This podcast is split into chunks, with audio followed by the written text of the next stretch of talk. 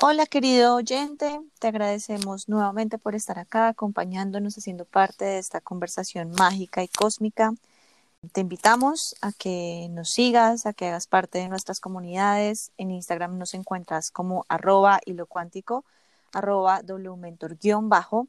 Allí constantemente vas a seguir encontrando muchos más contenidos de valor eh, gratuitos y, y que también van a requerir una inversión de tu parte, pero bueno, todos ellos valen completamente la inversión y son realmente muy valiosos, muy profundos, muy enriquecedores, son por y para ti, así que ve y aprovecha todo esto. Eh, te damos la bienvenida a este nuevo episodio que em, se titula Té y galletas con el miedo.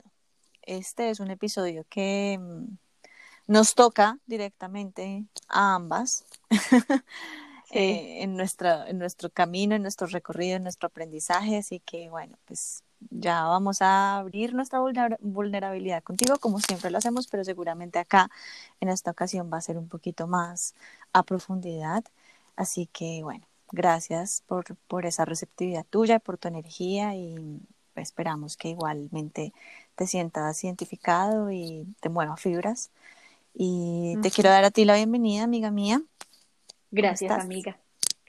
Muy bien, muy emocionada de hacer este episodio contigo, porque como muy bien tú lo estabas explicando ahorita, eh, este podcast que hemos decidido crear a partir de las conversaciones de amigas que teníamos, en donde obviamente como amigas nos abrimos completamente, abrimos nuestra vulnerabilidad, nos contamos nuestras historias y nos utilizamos mutuamente de espejo para aprender, para hacer conciencia, para tomar conciencia de nuestras historias y de todas las cosas que hay detrás de las cosas que nos pasan. Em, pues justamente en el episodio de hoy, como que en este momento de nuestras vidas, así como en paralelo, estamos tocando el miedo, estamos conviviendo con el miedo. Eh, nos sucedió algo, y lo cuento así como manera de chisme, nos sucedió algo y es que el día de ayer teníamos programada nuestra sesión de grabación del episodio y claramente por el momento en el que nos encontramos en nuestras vidas y que vamos a abrir nuestras vulnerabilidades porque eso nos hace humanas y eso nos hace también conectar contigo que nos estás escuchando y hacerte parte de nuestra intimidad y de nuestra conversación íntima, pues teníamos como este plan de hacerlo y empezamos a grabar y empezamos a sentir resistencias que se manifestaron tanto en lo interno como en lo externo, entonces se nos iba la paloma, empezaban a sonar como sonidos eh, en el exterior, en la casa, que rompiendo la calle, que no sé qué, un montón de cosas y un momento en el que dijimos, bueno, mm, esto también nos está hablando de lo que está pasando internamente en nosotras aprovechémoslo como un recurso pedagógico, pero también seamos conscientes de que no solamente hay que hablar del miedo, digamos, como desde la teoría de lo que es el miedo y de todo lo que nos enseñan nuestras metodologías del miedo, sino también qué tal, y esa era la propuesta que nos hacíamos ayer, qué tal si hablamos del miedo desde nuestras vivencias actuales, o sea, como que en este momento estamos, como lo decía ahorita, conviviendo de manera absolutamente cercana con el miedo. Entonces, hoy creo que puede que sea uno de los episodios más vulnerables que podamos tener y aquí estamos para sanarnos cada una, para sanarnos a través de la otra, para sanarnos a través de ti que nos escuchas y probablemente para que tú también comiences o continúes en ese proceso de autosanación, si se puede decir de esa manera. Y yo quiero comenzar, amiga, em, abriendo mi corazón y diciendo que en este momento mi miedo tiene una forma muy específica y es el miedo al abandono y el miedo a la soledad. Em, en este momento, y lo he comentado en algunos espacios de, pues, de las redes sociales de hilo cuántico, pues estoy pasando por un momento eh, de ruptura que ha sido maravilloso, no en el sentido de placentero, para nada, sino maravilloso en el sentido de que he podido hacer conciencia cada vez, puedo hacer conciencia de cosas más profundas. Y definitivamente en este episodio, digamos que estoy viviendo concretamente de ruptura, eh, hecho mucho más consciente y se ha presentado, o sea, como que aquí en nuestra mesa de tomar té y galletas con el miedo, el miedo de Alejandra se presenta en forma de miedo al abandono. Y mm, lo voy a dejar ahí, te voy a dar la palabra y ahorita como que sigo, seguramente seguiré contando qué forma, qué formas ha tomado ese miedo. Pues amigas, yo también quisiera comenzar como planteando un, un entendimiento que tengo sobre el miedo. Y mm, cuando hablamos de miedo, hablamos de esta entidad ilusoria que conocemos como ego, ¿no? Y el ego, a su vez, nace de esta idea o de esta también ilusión de separación, en la cual, o cuya función, la función de esta idea o de este concepto de separación también es que veamos que es lo externo, de lo cual tenemos que protegernos, es lo externo lo que representa un peligro, es lo externo, em, mejor dicho, lo que viene a impactar nuestras vidas, ¿no? Entonces, em, en ese orden de ideas, el miedo está ahí como producto de ese ego, está ahí para, bien sea para paralizarnos o para prepararnos como para ese escape, ¿no? Pero el común o el factor común de estas dos eh, respuestas es como justamente esa respuesta al riesgo o al peligro, ¿no? Entonces, como, como seres em, que tenemos un ego como seres humanos, que, que, tenemos un ego como seres humanos, que nos consideramos separados eh, de lo demás y, y, como tal debemos entonces protegernos de eso externo. Mm, vemos eh, en muchas ocasiones y de acuerdo como a, estas creencias em, que nos moldean, eh, que muchas situaciones son un peligro para nosotros, ¿no? Entonces esto puede ser tan literal como el hecho de estoy al borde de un abismo y entonces eso representa literalmente un peligro para mí porque si me caigo de ese abismo pues me voy a lastimar, probablemente me voy a morir, ¿no? Voy a atentar contra mi propia vida, entonces eso obviamente representa un peligro literalmente para mi propia supervivencia, para mi existencia. Pero asimismo y de ese mismo modo también lo podemos traducir a, eh, miedo a, a quedarme solo, ¿no? Como a estas historias que nos empezamos a contar con respecto a lo que debería ser el mundo, a lo que debería ser las personas, a cómo debería ser esta realidad soñada o ideal o buena o segura, entre comillas, ¿no? Para nosotros. Y entonces en el caso tuyo, ¿no? Que, que comentas como, ok, estás viviendo justamente un miedo como a ese abandono. Ese miedo tan terrible y ese peligro tan grande es, no puedo estar solo ¿no? Y la historia que me empiezo a contar, que activa mi miedo y que me puede paralizar o que me puede preparar para la vida, ¿no? Para que yo empiece a evadir situaciones, justamente es esa historia de, eh, bien sea, para estar feliz o para sentirme bien, necesito que otras personas vengan, ¿sí? Como a mi vida y, y me suplan, ¿sí? Como esos vacíos, o eh, estar solo, estar abandonado, significa que soy infeliz y que soy miserable. Pero lo cierto es que estas historias son historias que nos decidimos contar a nosotros mismos, pero no son la verdad absoluta, ¿no? Entonces, cuando hablamos de miedo, hablamos de, de una energía creadora, una energía creadora que está ahí detrás de todas esas historias que decidimos contarnos a nosotros mismos una y otra vez.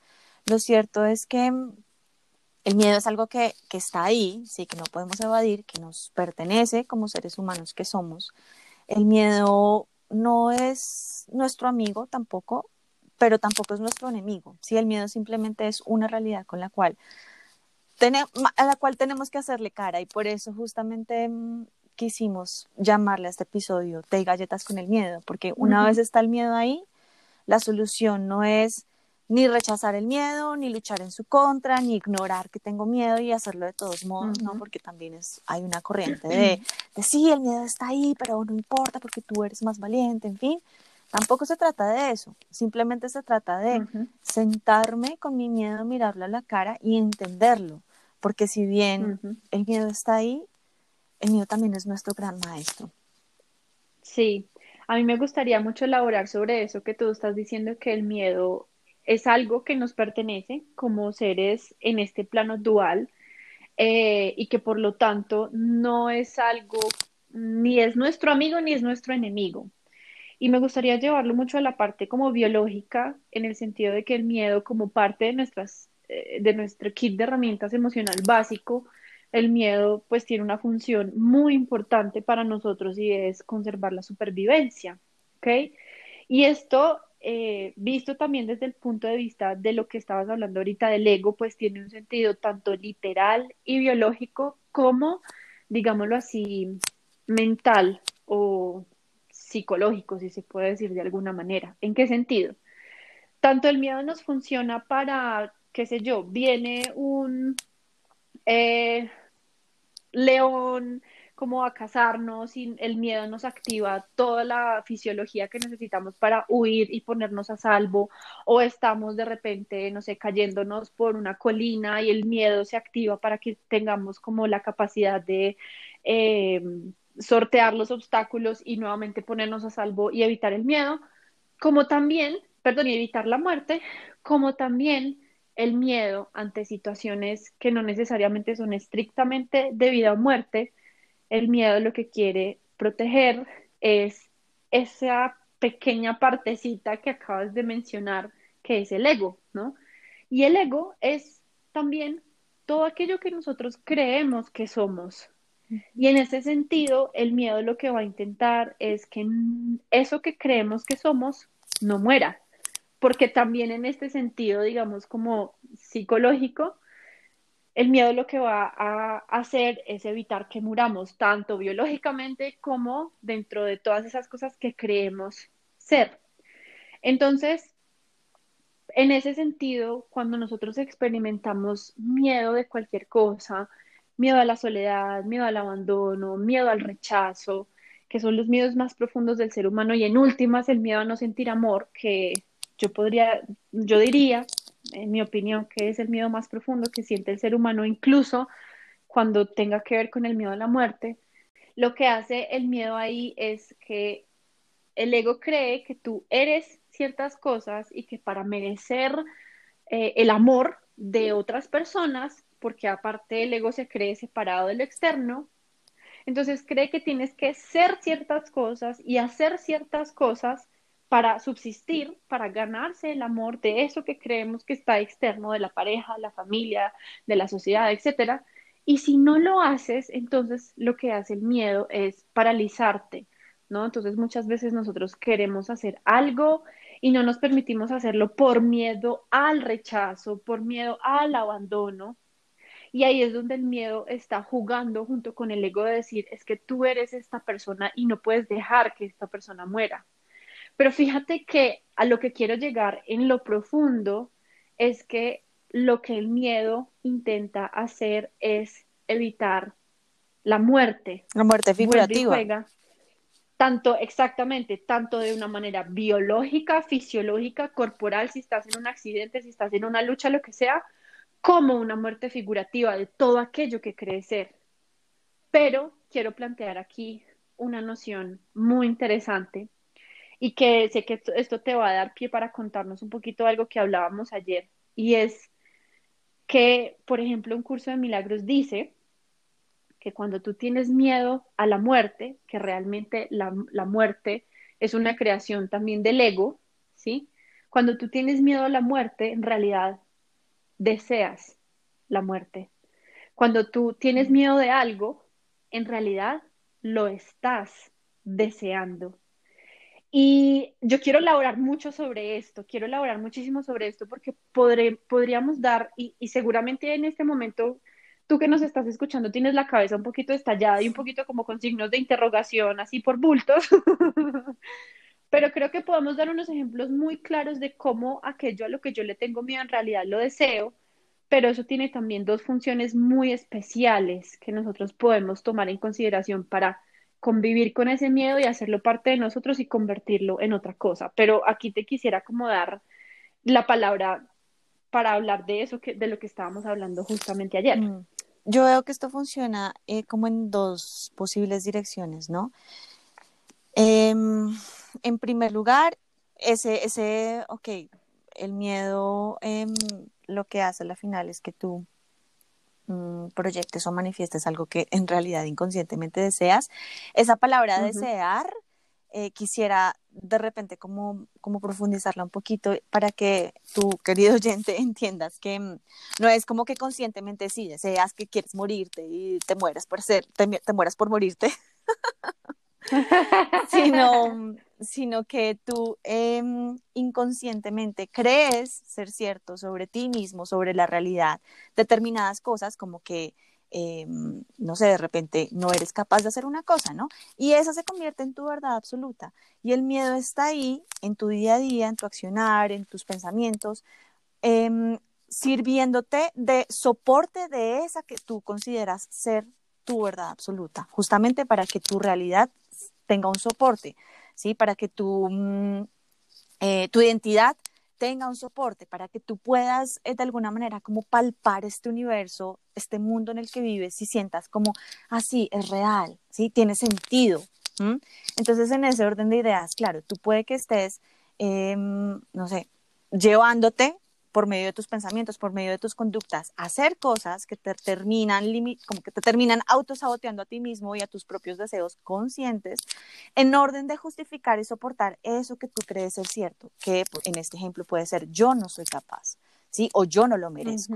Entonces terminas y inmerso en situaciones en las que efectivamente justificas esa creencia de que tú no eres capaz o de que tú no lo mereces, ¿no? Entonces, en ese sentido, puede ser em, como, como una de las vías por las que yo veo mm, que podemos como ver eso que tú planteas. Pero también existe otra y es el hecho de que tú, y entonces acá eh, voy, a, voy a plantear esto, esta conversación que teníamos ayer, y es que em, dentro de los estudiantes de, de W Mentor, alguna vez una, una de ellas me menciona, eh, bueno, estábamos hablando del miedo y entonces ella menciona como Em, estamos hablando no del miedo, estamos hablando de la intuición. Entonces ya dice como, yo tuve una experiencia con la intuición, ¿no? Y entonces la experiencia es que yo eh, le tengo mucho miedo a las alturas, a los ascensores, ¿sí?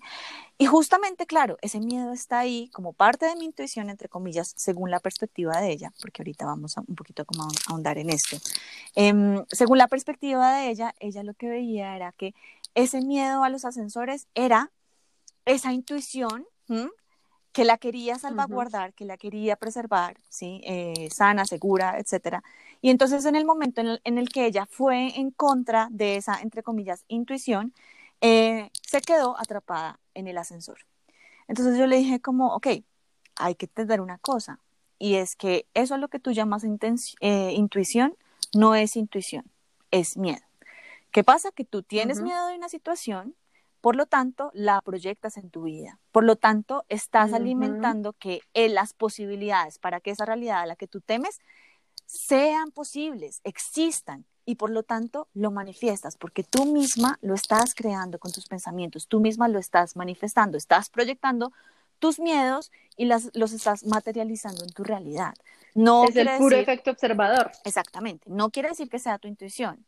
No hay que confundir acá intuición con miedo. Y bueno, digamos que intuición sería otro tema que nos llevaría de repente como a otro episodio, pero en términos generales yo le expliqué intuición, si, si estamos hablando de que tu intuición proviene de esta sabiduría divina, de este ser supremo, de esta divinidad, de este universo, de este cosmos, eh, que lo sabe todo, que lo entiende todo, sencillamente ese cosmos y esa sabiduría no se entiende con la palabra miedo, si no puede convivir intuición con miedo. Por lo tanto, si tú... No puede protegerte de la muerte porque la muerte no existe para, el para, y para la conciencia de unidad. Exactamente. Entonces, eso que tú crees que, ah, eh, tengo miedo, eso quiere decir que eso es una señal para que yo haga, no haga, en fin. Te estás básicamente eh, engañando, autoengañando a ti mismo, te estás haciendo un pajazo mental, te estás queriendo convencer de cosas que lo único que te llevan es a estas dos reacciones de las que hablamos anteriormente, bien sea a paralizar tus acciones o tus reacciones o tus conductas con respecto a una situación que tú quieres o deseas, o a huir, justamente porque el miedo último es al cambio. Ese es el miedo último que al, eh, más grande de nuestro ego el cambiar, porque en el, en el cambio está justamente esa muerte figurativa de la cual tú hablabas. Y mira que yo pienso ahí con esa anécdota que tú cuentas, que realmente, y ahora sí voy a como entrar muchísimo más profundo en esto de aquello a lo que yo le tengo miedo, ay, hace mucho rato quería hablar de esto, aquello a lo que yo le tengo miedo, inconscientemente lo estoy deseando, ¿ok? Y vuelvo y repito que un curso de milagros le llama la atracción de la muerte. Tú, le, tú, tú crees que le tienes miedo a la muerte, pero en realidad deseas la muerte. ¿Y por qué deseas la muerte? Porque te sientes culpable de algo. Entonces, en ese ejemplo que tú estás dando, em, esta persona podría decir, no, pues yo no deseo morirme atrapada en, en un ascensor. Y la respuesta sería, sí, inconscientemente deseas morirte atrapada en un ascensor o caerte de unas alturas, ¿no? Porque hay algo de lo que te sientes culpable que te hace pensar de manera inconsciente y muy profunda, y esto es lo que hacemos a través, por ejemplo, de la biodescodificación. Hay algo que tú sientes, hay algo que piensas o crees de ti algo de lo que te sientes culpable, por lo cual piensas que te mereces que el castigo sea la muerte. Y seguro que si hacemos esa indagación con esa persona, esa persona podría encontrar una muy buena creencia, muy fuerte, claramente, acerca de sí misma, de, lo, de algo de lo cual se sienta culpable, una creencia que tenga de sí misma, que la haga pensar que su castigo o, o que su justo merecido, entre comillas, es la muerte. Yo sé que esto es súper fuerte, pero eso no solamente está sustentado en un curso de milagros, sino que también está sustentado en el psicoanálisis, por ejemplo, y pues en todo el desarrollo que se hace, y vuelvo y repito, que, trabajamos en biodescodificación. Creencias que podría tener esta persona, que soy una mala mujer, que soy una mala hija, que no soy suficiente, que no soy merecedora de amor, que no soy capaz de tal cosa, que no, cualquier cosa, amiga, que no valgo, que no existo. En últimas, todos tenemos una creencia que nos hace de alguna manera mm, creer que en orden de merecer, en orden de tener, tenemos que esforzarnos, tenemos que trabajar de más, tenemos que ganarnos ese amor, ¿no? Porque venimos a este mundo y entonces en este mundo entendemos que las cosas no se te dan gratis, ¿sí? Si tú te portas mal, tu mamá te va a retirar eh, el amor que siente por ti, ¿no? Exacto, te va a regañar, te va a tratar de cierta manera, entonces tú empiezas a moldear tu realidad y a ti mismo de tal manera que seas aceptado, que seas amado, pero eso es a costa de cosas que tú necesitas hacer, a costa de comportamientos que tú necesitas adoptar. Entonces sí que todos realmente tenemos en nuestro sistema de creencias y en, esta falsa identidad a la cual llamamos ego, que también podría considerarse un sistema de creencias, em, eh, justamente creencias que nos hacen pensar que eh, originalmente, en esencia, somos malos, que originalmente somos no merecedores, Em, que somos eh, escasos y que, necesitamos hacer en orden de tener o en orden de merecer. Exacto, que necesitamos hacer cosas especiales para ser valederos o para ser merecedores de estar en este mundo. Y por lo tanto, digamos, visto de la manera inversa es como no soy suficiente, como no soy valedero, pues me merezco un castigo o tengo que pagar mi existencia aquí, ¿no? Que sería como esta idea súper retrograda de expiar la culpa, ¿no? Ahora, quiero llevarlo como a otros ejemplos y voy a poner sobre la mesa mi miedo aquí está sentado tomando té y tomando galletas con nosotras, mi miedo al abandono. Entonces, claro, yo em, tengo una creencia de base que puede ser no soy suficiente, no valgo, no existo cualquiera, y por lo tanto pienso que mi, que mi castigo, que mi injusto merecido, obviamente esto no pasa a nivel consciente, que quede muy claro que esto no sucede a nivel consciente, pero a nivel inconsciente le tengo miedo al abandono porque en el fondo deseo que me abandonen, porque en el fondo percibo que ese, en el fondo y en el inconsciente, percibo que mi justo merecido por no ser suficiente, por no ser valedera, por no ser suficiente por el hecho de ser yo misma, entonces mi justo merecido es que la otra persona me abandone o se vaya de mi vida o me deje de amar, ¿ok? Pero a esto le podamos dar otra vuelta y una vuelta muchísimo más amable, porque obviamente esto suena súper desesperanzador, pensar que todo aquello a lo que le tenemos miedo es porque nos sentimos culpables de algo y esto es así y por eso hacemos el trabajo de reinterpretar todos nuestros miedos y de reinterpretar todas las creencias que tenemos para comenzar a disolver esas cosas de las que nos creemos culpables, ¿ok? Pero esto lo podemos también ver de otra manera y es, si yo deseaba la sensación de sentirme abandonada, y si yo, claro, con ese miedo, como tú muy bien lo explicas en el ejemplo, si yo tengo miedo de algo, en realidad lo que estoy haciendo es poniendo la intención de que suceda, porque estoy deseando que suceda. Entonces, también proyecto el abandono, ah, sucede alguna situación en la que me siento abandonada, pero entonces ahí, ¿cómo lo podemos invertir? ¿Cómo podemos hacer esa inversión de pensamiento para decir, ok, si yo misma me generé esta situación en donde me siento abandonada, donde me siento herida, o donde me, no sé, o, donde me abusaron, o donde me robaron, o lo que sea, si yo soy la creadora de esto, porque soy yo la que a través de mis miedos estoy proyectando una realidad que, se me, está, que me está rebotando en el mundo tangible, entonces, em, ¿cómo, cómo, me, ¿cómo entiendo que esto me lo estoy haciendo a mí misma? Y entonces, si yo le tengo miedo al abandono y me siento abandonada, por un externo, en realidad la pregunta que me tengo que hacer aquí es, ¿en qué me estoy abandonando yo? ¿En qué momento comencé a abandonarme? ¿En qué momento dejé de estar conmigo misma? ¿En qué momento me desconecté de mí misma? ¿Me abandoné? Y obviamente me empecé a sentir profundamente em, culpable de eso y dolida por estar abandonada, que no contenta con eso, pues obviamente lo experimenté en el mundo externo. Y esto sí nos empieza a dar unas respuestas muchísimo más tangibles, ¿no? Entonces, vuelve y juega como el mismo ejemplo de la infidelidad. Si yo le tengo miedo a la infidelidad o si mi pareja me es infiel y yo estoy proyectando en el mundo eso, que yo entonces inconscientemente creo que mi justo merecido es que mi pareja me sea infiel, ¿por qué estoy proyectando eso? ¿De que me siento culpable? Y me puedo dar cuenta que en realidad soy yo la que está siendo infiel consigo misma soy yo la que se está engañando a sí misma, soy yo la que se está mintiendo a sí misma, haciéndome, haciéndose creer un montón de cosas y obligándose a comportarse de ciertas maneras que son todo menos genuino, que son todo menos mi esencia. Y ahí es donde podemos entonces empezar como a transformar esa energía del miedo en algo muy amoroso. Claro, que no quiere decir que entonces en esta situación por la que estoy atravesando en este momento de ruptura, de dolor, desaparezca de la noche a la mañana, no.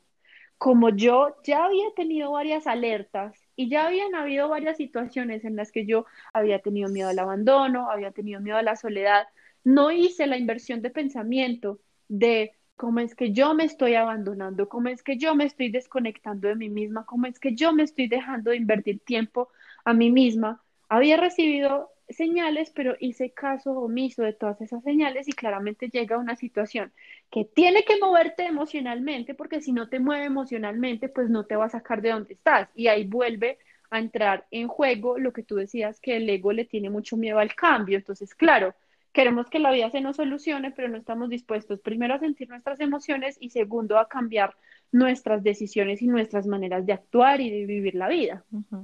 ¿Sí ves? Entonces mira cómo se empieza como a entrecruzar todo, pero para que nosotros comencemos a ver el miedo ya no como una cosa terrible, como que yo necesito controlar todas las variables de mi vida para que esta persona no me abandone o para que esta persona no me sea infiel o para que no me roben o no me mientan o para que yo no me enferme.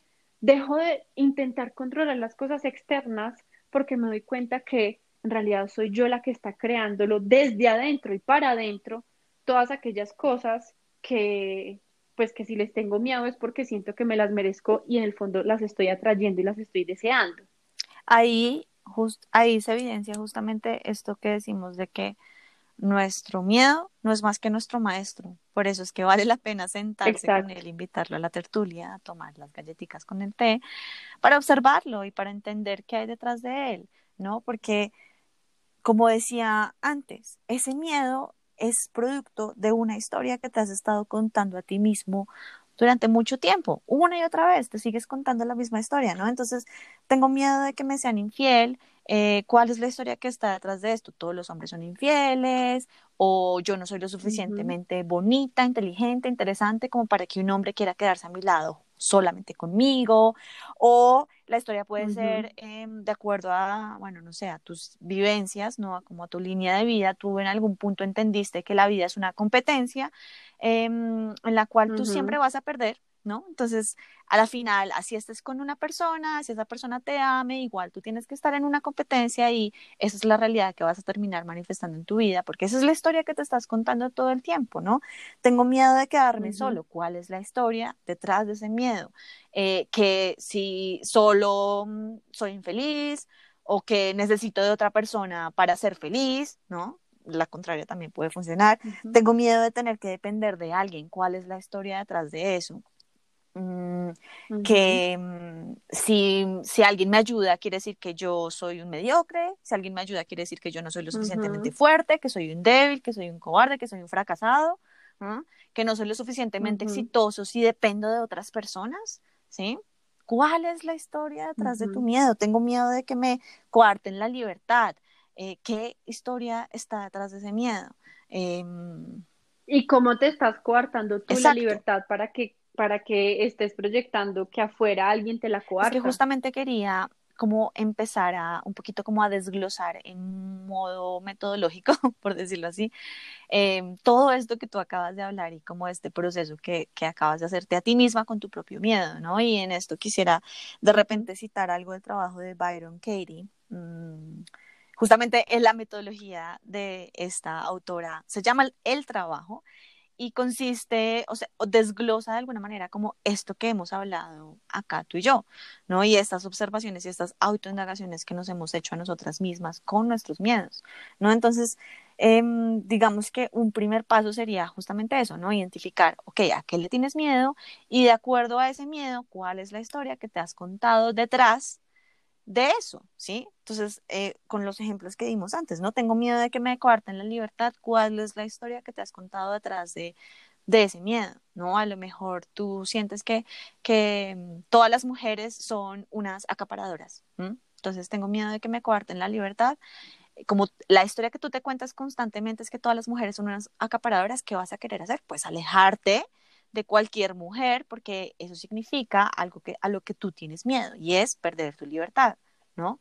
Entonces, en la medida en que tú te empiezas a preguntar cuál es la historia que te estás contando detrás de ese miedo, también puedes empezar a, a entender ¿sí? Que esa historia no es más que un pensamiento que tú estás teniendo y que te estás contando, pero que no es la verdad absoluta, que no es la realidad, ¿sí? Eso que tú te estás contando simplemente es una ilusión, una ilusión producto tal vez de cosas que tú experimentaste en el pasado, cosas que tú le aprendiste a tu familia, em, tal vez son cosas que tú eh, viste, ¿no? De ese modelo de mujer o de hombre que tuviste en tu vida, em, papá, mamá, ¿no? Y que de, de, acuerdo como a ese modelo que tuviste, entendiste que todas las mujeres actúan, son así y por lo tanto eso es negativo o eso es positivo, eso es lo que tú vas a querer evadir o eh, querer en tu vida y si no pasa eso, entonces eh, la consecuencia va a ser positiva o negativa respectivamente, ¿no? Pero el hecho es que ya que tú has identificado que ese pensamiento es ilusorio, que ese pensamiento no es más que una historia, ahí también puedes empezar a cuestionarte quién podrías ser tú si dejaras de contar eh, de contarte esa historia una y otra vez. ¿Quién podrías ser tú si de repente dejaras de pensar que todos los hombres son unos infieles, son, son iguales, son mentirosos, ¿quién podría ser tú? Y para mí, eh, en ese proceso, algo muy bonito que me pasó fue, ok, yo entiendo mis miedos, yo sé que son producto de ciertas historias que me he estado contando, pero en el momento en que me pregunto a mí misma quién podría ser yo si me dejara de contar esa historia, descubrí que podría ser una persona libre, y, pucha, eso para mí lo cambió todo porque mi mayor deseo y mi mayor herida tienen que ver con este deseo o esa, eh, no sé, como ideal de, de, de, ser libre, de saberme una persona libre, ¿sí? Y entonces entender que puedo ser libre significa que ya no soy esclava de esos pensamientos, ya no soy esclava de esas historias, pero además soy libre de vivir en el pasado porque es que ya no, cada vez que estoy frente a una situación en la que, no sé, eh, mi pareja está viendo su celular, ¿sí? Yo sencillamente voy a estar tranquila, feliz, presente en mí misma, regocijándome por, el, por la vida que tengo, por lo que estoy experimentando en este momento, en lugar de estar completamente aprisionada en el pasado, en esa historia de, ah, seguramente está hablando con, con no sé quién, con no sé quién, seguramente me está mintiendo porque todos los hombres son mentirosos, porque todos los hombres son infieles, porque esta persona me va a hacer daño, porque, ¿no? Porque eso es lo que hacemos constantemente y ahí está verdaderamente como esa prisión en nuestros pensamientos, en esas historias que no nos dejan salir de esos miedos y que nos mantienen completamente ausentes de nuestra propia vida y de nosotros mismos y eso es pues como lo más abrumador de todo esto, ¿no? Que nuestro miedo lo único que hace es como absorbernos de nuestra propia vida, distorsionar nuestra realidad. Nos llevan al pasado, nos llevan al futuro, nos llevan a esas historias. Pero entonces, ¿quién podría ser tú si no te contaras esas historias? Podrías estar completamente presente en ti, podrías ser absolutamente libre, libre de tu pasado, libre de esas proyecciones futuras, libre de esas historias de que necesitas a tal persona o a tal situación para entonces ser feliz, para tener éxito. ¿Quién dijo eso? ¿Mm? Y mira que, y mira que hay algo que tú tocas muy importante que está en estrechísima relación con el miedo y claramente con el sistema de pensamiento del ego que es el tiempo. Y el miedo, tú no puedes tener miedo de algo que no hayas, de lo, de lo cual no tengas un concepto previo, ¿sí? Tú no puedes tener miedo de que alguien te abandone si no te has sentido abandonado en una ocasión anterior. Tú no tienes, mm, tú no puedes tener miedo de, mm, eh, qué sé yo, de que te sean infiel si no has experimentado la traición o la deslealtad, aunque sea en la cabeza de otra persona, ¿no? Claro. Porque claro, puede que, uno desde niño, pues uno de, niña no, no ha tenido parejas que le han sido infiel, pero sí ha escuchado historias de que los hombres son así o de que las mujeres son asá. Entonces el miedo realmente se enraiza y se alimenta del pasado. ¿Para qué? Solamente para hacerlo igualito en el futuro, para equipararse en el futuro. Entonces el pasado y el futuro terminan siendo igual. Ah, claro, como yo tengo miedo de que me roben, pues obviamente lo que voy a traer es un robo. ¿Por qué? Entre otras, porque nuestra mente lo que intenta hacer todo el tiempo, nuestra mente inconsciente, es presentarnos la misma historia una y otra vez para que le demos un cierre distinto, para que tomemos decisiones distintas. Pero eso no va a ser posible hasta tanto nosotros no nos reconciliemos con el pasado, hasta tanto nosotros no perdonemos el pasado o en otras palabras, no reinterpretemos el pasado. Entonces, en una situación en la que probablemente yo me sentí abandonada, traicionada, robada, humillada, etcétera, ¿qué tal si yo voy a ese pasado, me reconcilio con ese pasado, lo reinterpreto y encuentro lo positivo o la enseñanza o la maestría, lo que tenía el aprendizaje, lo que tenía por aprender de esa situación y lo integro como un recurso para la próxima vez que se me presente tal situación, entonces voy a tomar una decisión diferente, ¿no? Entonces, volviendo al ejemplo, digamos, de lo que no sé, me puede suceder a mí en algún momento en el que tengo miedo de, qué sé yo, de ser abandonada por una pareja. Entonces, claro, hay una historia pasada de, es que me pueden abandonar porque, no sé, mis padres me abandonaron o mi papá me abandonó, o lo que sea, no importa. ¿Y qué tal si yo em, me, me reconcilio con esa situación y veo qué era lo que yo necesitaba aprender de esta situación en la que aparentemente me, me sentía abandonada, hey, de pronto no era abandono, de, pronto era que esa persona me quería enseñar independencia. Y ahora, en la situación actual que estoy viviendo, pues soy todo menos independiente. Entonces, ¿cómo puedo integrar ese recurso de ser independiente para ya no tener miedo del abandono? Y entonces si yo integro esta historia y yo, si, yo integro este recurso de ser independiente, si soy independiente, quiere decir que no soy dependiente de la compañía, de eh, esa otra persona para sentirme plena. Quiere decir que si esa persona en el futuro decide irse, no me voy a sentir abandonada porque no voy a depender de su compañía para estar bien. Y ahí automáticamente desaparece el miedo. Es como si esa persona elige irse o no, está perfecto, pero ya no tengo miedo de que se vaya, porque integré el aprendizaje que tenía de esa historia pasada de abandono, la reinterpreté, la perdoné, la integré como aprendizaje Y ahora, en mi momento actual, ya no lo veo como algo malo que pueda suceder, sino como algo que integré y que disuelve completamente eso malo que podría pasar, que sería que la otra persona se vaya porque soy independiente. Es que el momento, Entonces, fíjate, el momento en el que el miedo, em, digamos, como que se desvanece, por decirlo de alguna manera, es justamente el momento en el que entiendo que yo soy el único responsable, ¿sí? Como que, ok, si bien el miedo viene de este ego que nace también a, partir de como este, esta ilusión de separación en la que yo estoy separado de los demás y los demás son los que vienen a afectarme, a impactarme, a herirme, etcétera, etcétera, en el momento en que yo dejo de contarme esa historia de que es el otro y entiendo lo, lo invierto de alguna manera y entiendo que realmente soy yo, ¿sí? Que que no es el otro el que, el que vino a herirme, sino más bien que la herida ya estaba en mí, que esa otra persona simplemente la vino a hacer visible. En ese momento, ya eh, la historia se transforma, ¿no? Ahí como que ocurre como esa expiación. Yo reemplazo una historia en la que yo creía que em, la proyección externa eh, de esta persona, de esta situación, era lo que venía a mm, causarme dolor, conflicto, lo que fuera.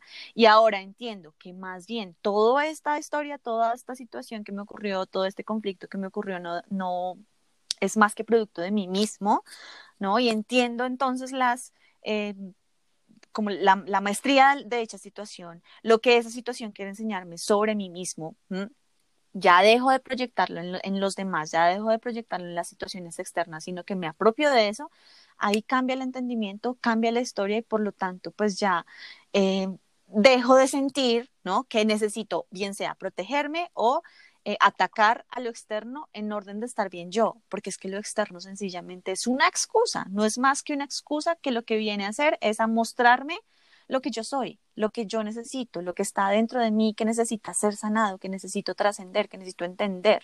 Pero no soy más que yo mismo creando esas situaciones como oportunidades de aprendizaje y como oportunidades de evolución. Entonces, ahí es donde ocurre verdaderamente como ese, ese perdón y esa reconciliación con el miedo, cuando yo dejo de entender que mi realidad es algo externo, que mi realidad es algo que está fuera de mi control. Y entonces tomo las riendas de mi vida, tomo las riendas de lo que me está sucediendo, de mis creaciones, de mis manifestaciones y entiendo que no es que lo externo eh, me pase, sino que yo lo creo, sino que yo em, a través de mí es que suceden las cosas, sí que yo soy el creador, el, el que manifestó todas esas realidades incómodas, dolorosas, etcétera, etcétera. Por lo tanto, esas son excelentes noticias porque significa que sí tengo control, que tengo el poder yo, que lo puedo transformar, que puedo moldear mi vida. Pero hay que hacer el trabajo y me parece lindísimo cuando tú dices, pucha, es que el miedo se nos puede convertir de verdad en el maestro y en el amigo y se nos puede... Mm, convertir en un insumo literalmente para la evolución. Porque si nosotros nos damos cuenta que aquello a lo que le tenemos miedo en realidad es aquello que nosotros necesitamos trabajar dentro de nosotros para no hacernos a nosotros mismos eso que creemos que el otro nos podría hacer, entonces tenemos una mina de oro en nuestros miedos. El punto aquí es que hay que hacer el trabajo hay que hacer el trabajo y voy a traer a colación una frase que tú me leíste ahorita antes de este podcast, em, que decía algo así como tú no, tú no practicas algo que ya entiendes, tú practicas algo para entenderlo.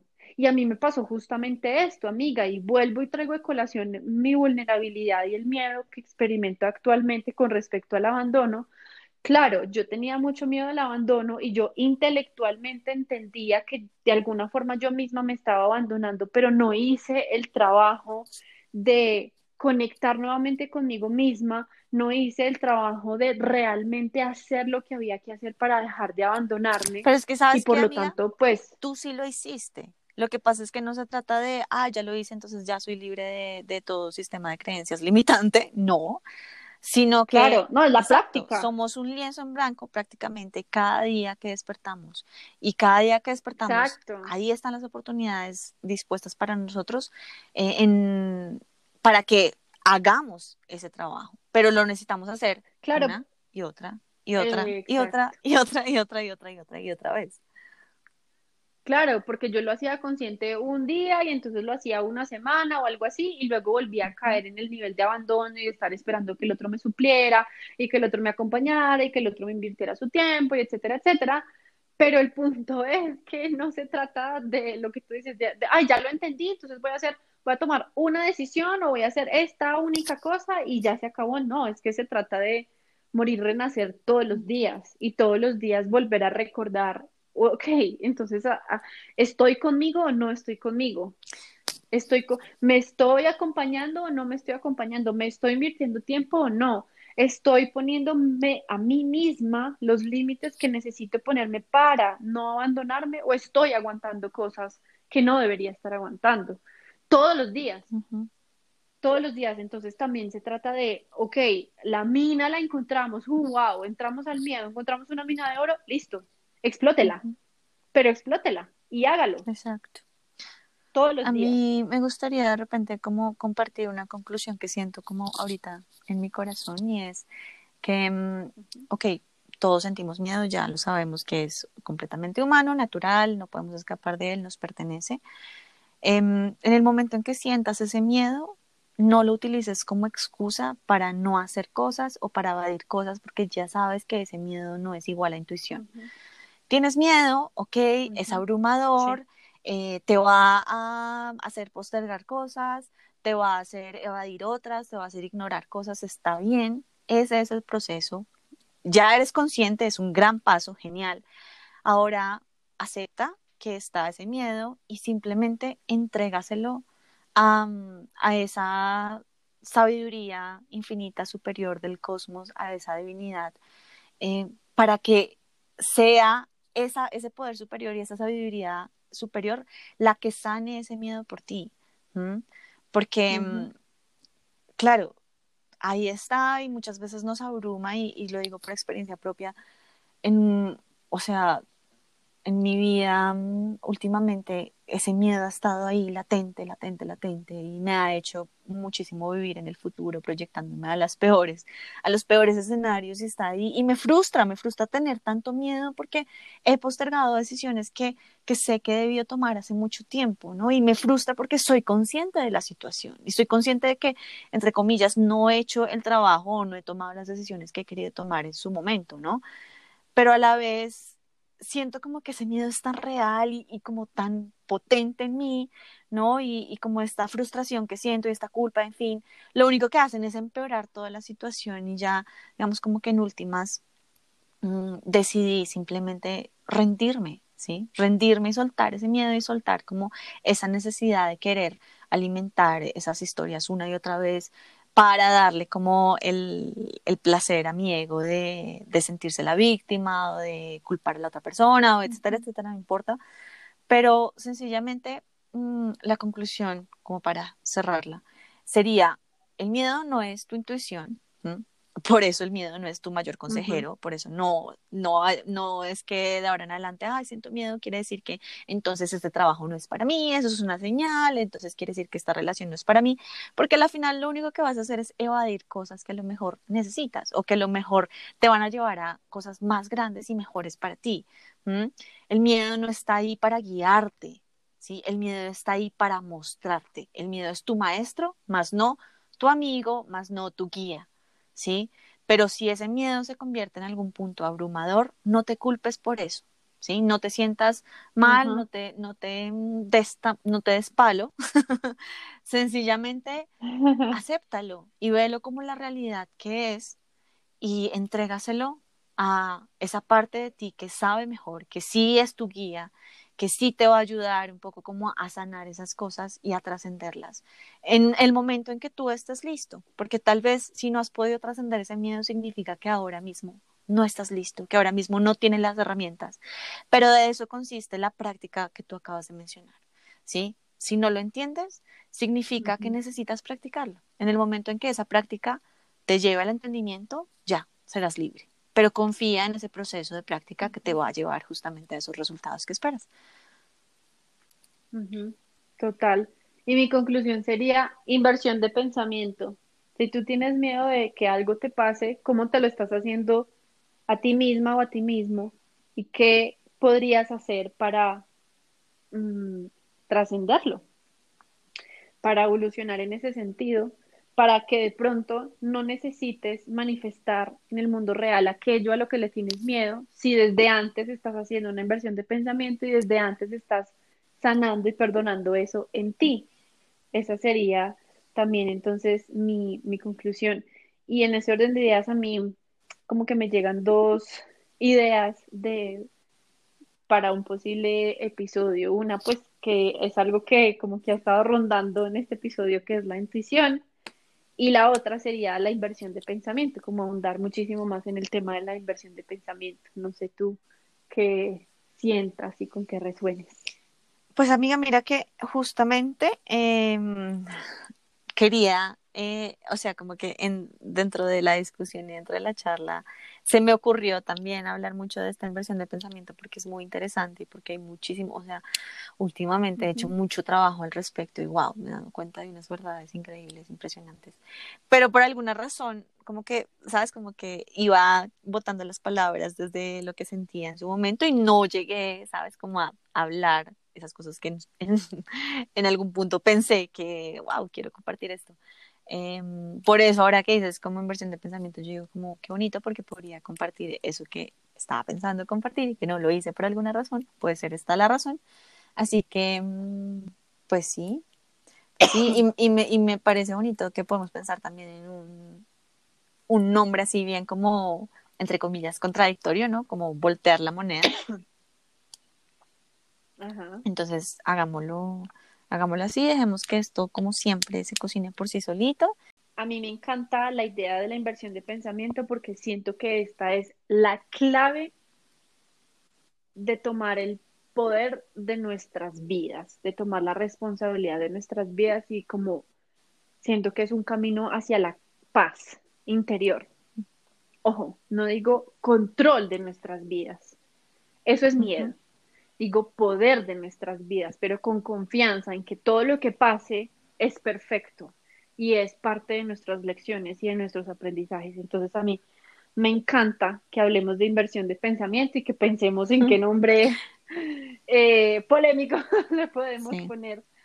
Así que nada, pues agradecerte, querido o querida oyente, por haberte quedado hasta este punto con nosotras, por estar compartiendo con nosotras esta conversación de magia cósmica. Hemos recibido comentarios maravillosos de lo mucho que les gusta el contenido que eh, ponemos aquí al servicio de ustedes, que es contenido absolutamente gratuito, es lo mejor de nuestro conocimiento y de nuestras experiencias personales puestas al servicio pues de quienes deseen escuchar y de quienes deseen resonar con nosotras. Así que te agradecemos por compartir con nosotras y por habernos dado estos minutos de tu tiempo. Recuerda que la mejor manera como podrías regalarnos o retribuirnos con un poquito de amor es compartiendo este episodio o los episodios que te resuenen y que te gusten un montón con las personas a quienes consideres que de pronto les puede servir para algo, les puede resonar en algo, les puede hacer clic en algo en sus vidas, esa, esa, sería la mejor manera como nos puedes eh, retribuir. Y si no, pues solamente escucharnos con el corazón abierto ya es más que suficiente. Así que, amiga, gracias como siempre por tu energía, por tu sabiduría, por tu tiempo, por estas conversaciones que son una meditación completa y que se vuelven un aliciente para el alma en momentos de mucha movilidad emocional. Así que te agradezco infinito como siempre, te amo con todo mi corazón y nos vemos en el próximo episodio de Magia Cosa. Hasta la próxima.